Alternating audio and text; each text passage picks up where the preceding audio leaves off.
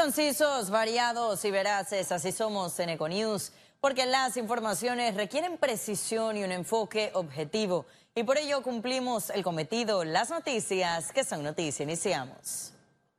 El proyecto de ley que crea el Ministerio de Cultura fue aprobado ese miércoles en primer debate. La iniciativa legislativa, avalada por la Comisión de Educación, busca reemplazar el Instituto Nacional de Cultura. Nosotros esperamos en los próximos dos años haber hecho un gran avance en el rescate de todo nuestro patrimonio, de los museos nacionales, que de veintitantos museos que hay, solo tres están abiertos, funcionando ahí más o menos. Y además también la creación de los centros de arte y cultura que el presidente Laurentino Cortizo ha comprometido o se ha comprometido con el país desde la campaña la entidad manejará lo equivalente al 1% del presupuesto general del Estado, que asciende a los 23 mil millones de dólares. Este anteproyecto recoge el clamor del país de darle a la cultura la importancia y me ha tocado sentarme con distintos grupos de la sociedad civil, no solamente con, diputados, eh, y todos han aportado sus criterios y conceptos de lo que esperan de, de este anteproyecto de ley. En los próximos días se espera la aprobación en segundo y tercer debate del hemiciclo parlamentario. Félix Antonio Chávez, Econius.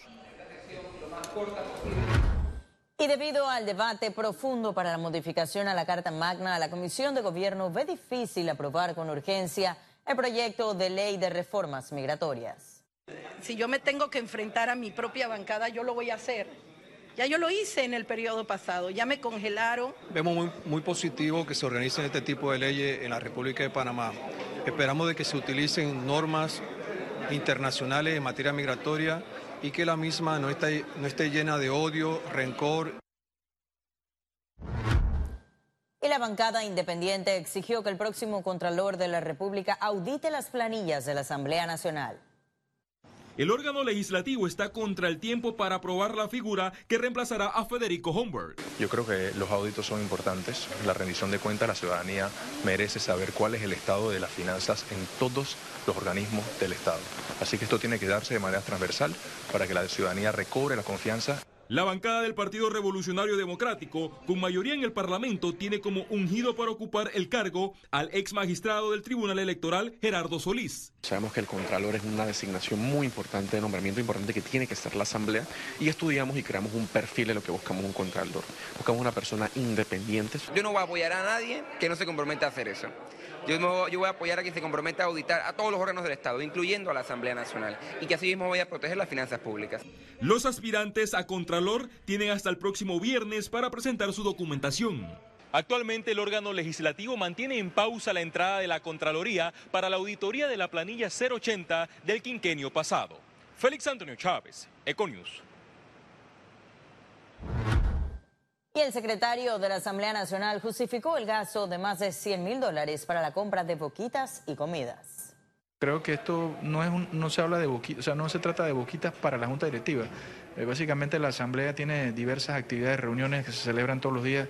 Ahorita están las comisiones, eh, personas que vienen invitadas. Entiendo que eso es parte de una contratación que se hace para la alimentación en el caso de todo el proceso de reuniones que se desarrollan durante básicamente un periodo de tiempo. Pero no, no estoy al, detalle de, en efecto, cuál es el periodo de tiempo y eso. Pero la Asamblea siempre ha contratado alimentación o, o ese tipo de cosas para la innumerable cantidad de reuniones que se desarrollan en la Asamblea. Y como un acto de corrupción calificó el politólogo Richard Morales el mal uso de fondos de la Asamblea Nacional para la compra de boquitas y alquiler de autos lujosos. Es un ejemplo de corrupción legalizada que es cuando aquellas personas en puestos de poder usan el recurso, el recurso público para favorecerse a sí mismo, en este caso con comida, con vehículos, con gastos superfluos que son privilegios, a fin de cuentas, y todos los privilegios en el Estado deben eliminarse sobre todo cuando estamos en un momento de donde se habla de un discurso de, de austeridad, de una necesidad de que haya ahorro en el Estado. Y la gira de consultas para las reformas constitucionales iniciará este viernes en Bocas del Toro y culminará el 20 de septiembre en la Asamblea Nacional.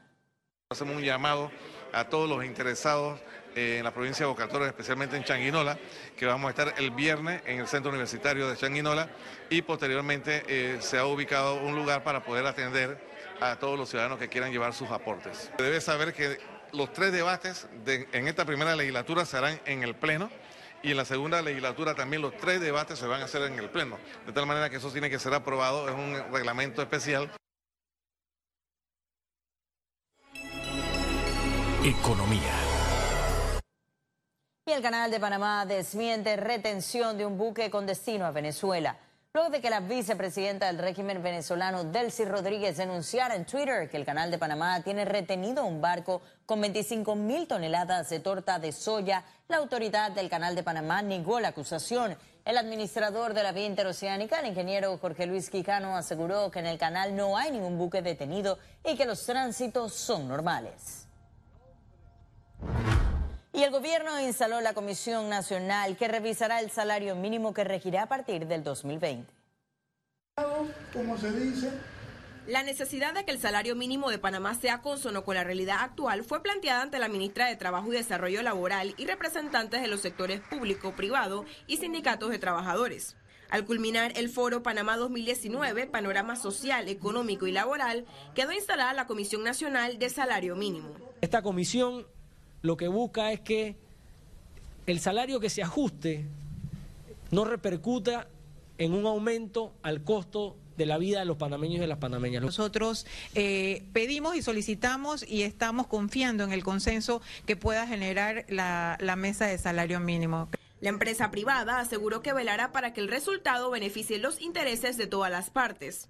La expectativa que tenemos como sector es que el diálogo que se produzca sea respetuoso, de altura y profesional. Estamos seguros que lo vamos a lograr.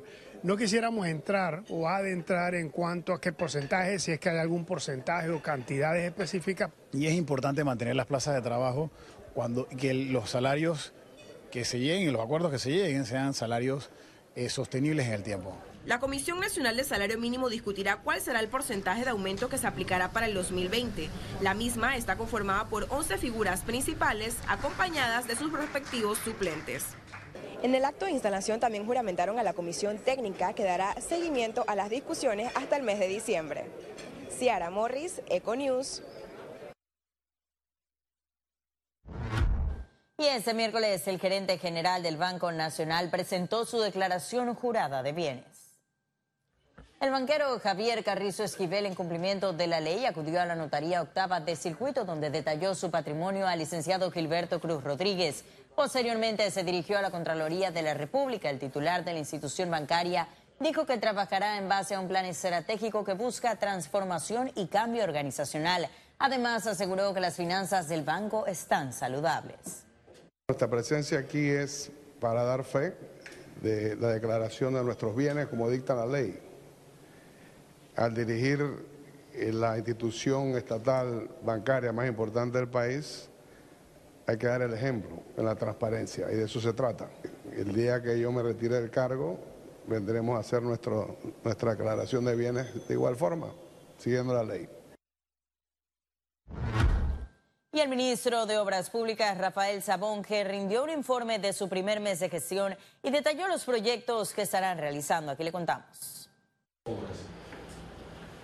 El Ministerio de Obras Públicas informó este miércoles que estará habilitando una línea de WhatsApp y un espacio en redes sociales para denuncias de huecos o irregularidades en las vías.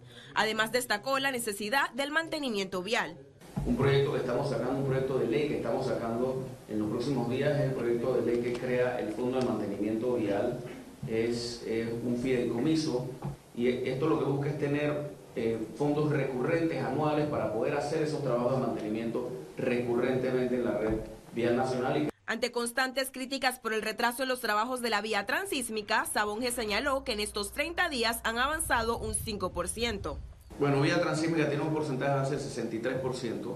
Eh, la idea pues, es que en un año esté terminado todo el proyecto, pero lo vamos a ir abriendo eh, por tramos. Sobre la conexión de la cinta costera con el centro de convenciones Amador, detalló que será un viaducto marino a cuatro carriles con ciclovía. Tendrá un costo entre 50 y 60 millones de dólares. En paralelo, anunció que realizarán trabajos en la Panamericana. Por su parte, la Dirección de Planificación y Presupuesto del MOB aseguró que iniciaron el pago a contratistas. Estimamos que para finales de agosto, principios de septiembre, eh, gran número de contratistas hayan podido recibir sus pagos, es importante señalar que ya muchos ya han cobrado. El MOP eh, ha tramitado a la fecha 109 millones de dólares. La institución estará desarrollando más de 18 proyectos en el país en los próximos meses. Ciara Morris, Econews. El presidente de la Cámara de Comercio no ve favorable que el 15 de agosto sea declarado el día libre. El gobierno ya ha dicho que no va a ser un día nacional y pensamos que esa es una decisión correcta. Ya tenemos en Panamá suficientes días libres, cada día libre le cuesta a la economía y pensamos que es acertado no dar el día libre en la capital. Y otra cosa que tenemos que evaluar como país con el tema de los días libres a futuro es retomar el tema de que los días libres sean día puente. Y ahora sí ha llegado el momento de conocer un resumen de la jornada bursátil de ese miércoles 7 de agosto. Adelante.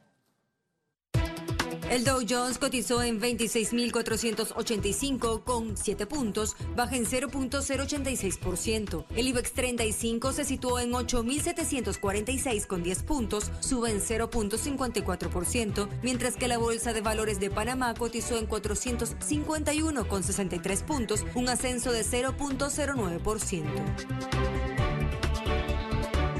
Ahora veamos en detalle el volumen negociado en la Bolsa de Valores de Panamá.